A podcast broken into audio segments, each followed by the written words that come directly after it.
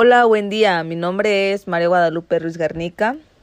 Como ya saben, pues estamos otra vez en este canal, en este podcast que se llama Pláticas Flexibles. El día de hoy hablaremos sobre un tema interesante titulado Los profesores ante las innovaciones curriculares de la autora Frida Díaz Barriga. Y para esto tenemos a un invitado muy especial, el maestro Gerardo Yael. Hola, mucho gusto. Mi nombre es Gerardo González. Me da mucho, mucho gusto saludarte, Lupita, de estar contigo aquí presente. Y pues el día de hoy, pues hablaremos sobre esta lectura. Muchas gracias, maestro.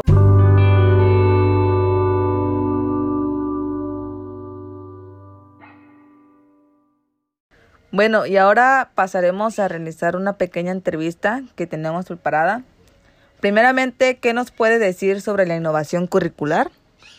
Ah, pues a ver, Lupita, la innovación curricular es la incorporación de las novedades educativas del momento y pues esto procede de los expertos en contenidos o de los diseñadores curriculares. Tenemos que aclarar que aquí interviene uno de los personajes principales, que es el profesor.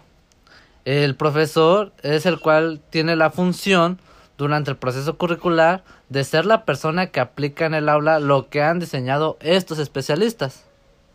Bueno, y pasando a la segunda pregunta, ¿cómo cree que intervienen las prácticas en la innovación del currículum?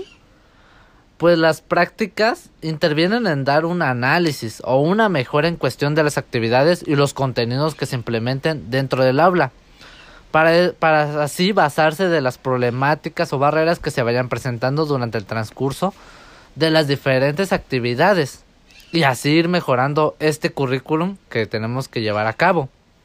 Se debe de tener muy claro que el maestro debe de desenvolverse en una cultura profesional basada en el pensamiento estratégico. Y esto ayudará a que se trabaje en conjunto en proyectos educativos, así como también para reforzar el criterio propio, para la toma de decisiones y para que se aprenda uno de otros. Bueno, eh, ¿a qué cree que se refiere con proyectos educativos? Ah, pues a ver, Lupita, en esta pregunta haré referencia a la metáfora eh, de la lectura, bueno, que se nos presenta en la lectura, que dice así. Hay muchas olas pequeñas que cuando se suman crean una ola enorme que cambia todo para siempre en la playa. ¿Qué quiere decir esto? Esto se refiere a que los proyectos educativos ayudan a que los docentes trabajen en conjunto y creen grandes cambios innovadores dentro de este currículum para mejorar el proceso educativo. Si estas personas logran una buena toma de decisiones, tendrán buenos resultados, los cuales serán tanto a corto plazo o a largo plazo. Esta metáfora nos dice que si los maestros o los docentes, los personajes, trabajan en conjunto, tendrán buenos resultados. Bueno, ¿y qué retos cree que enfrentan los docentes frente a la innovación del currículum? Bueno, los principales retos que creo yo que enfrentan los docentes frente a esta situación es la introducción de nuevas herramientas, ya que como menciona la autora en un estudio de caso, pues se llevó a cabo la implementación de las TICs y fue todo un éxito. En este caso fueron los docentes los que determinaron el modelo de implementación dentro de esta, de esta escuela. Este fue un proyecto innovador que se implementó en una escuela y este es un claro ejemplo que se sugiere utilizar para innovar el currículum. Si se toma la decisión de utilizar nuevas herramientas, se tendrá por seguro un cambio significativo dentro de la enseñanza y el aprendizaje. Se debe de tomar en cuenta que la capacitación al profesorado es esencial para este tipo de cambios o para la utilización de estas herramientas, ya que así es más probable que los proyectos didácticos sean más exitosos. Pues fíjese que sí estoy de acuerdo con usted, ya que como sabemos, las prácticas son una parte esencial o fundamental de los maestros, las cuales nos permiten o nos dan a conocer sobre algunas problemáticas que se viven en la educación y en base a esto pues podemos realizar o hacer diferentes modificaciones del currículum. Y sí, tienes razón en eso, en ese punto sí, la verdad sí.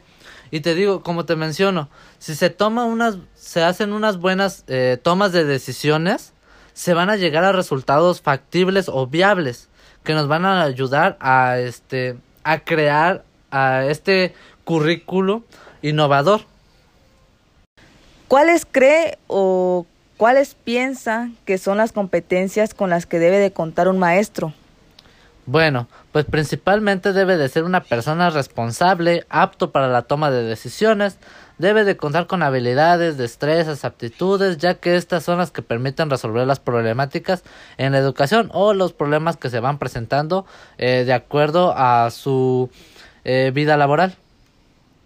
Ahora, ¿nos puede hacer mención de alguna propuesta para apoyar a los docentes en cuanto a la tarea de innovar? Pues fíjate que estoy de acuerdo con la propuesta que hace mención a la lectura, la cual dice que el maestro debe de estar en la disposición de aprender. Teniendo este valor, podrá suprimir inseguridades y enfrentar a algo nuevo, el cual ayudará a mejorar su enseñanza a los alumnos. Sabemos que es un riesgo que se debe correr y que pues si lo hace bien podrá tener buenos resultados.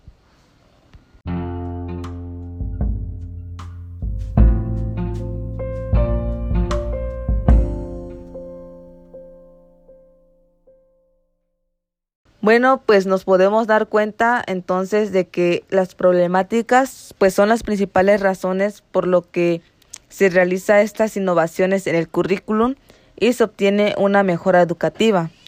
Bueno, pues esto sería todo por el día de hoy. Agradezco al maestro Gerardo por haberse tomado el tiempo para esta entrevista y recomendar que tomen en cuenta ya lo mencionado anteriormente. Bueno, sin nada más que decir, muchas gracias maestro. Ah, muchas gracias a ti, Lupita, por invitarme y pues espero verlos muy pronto. Que pasen un buen día y nos vemos hasta el próximo podcast.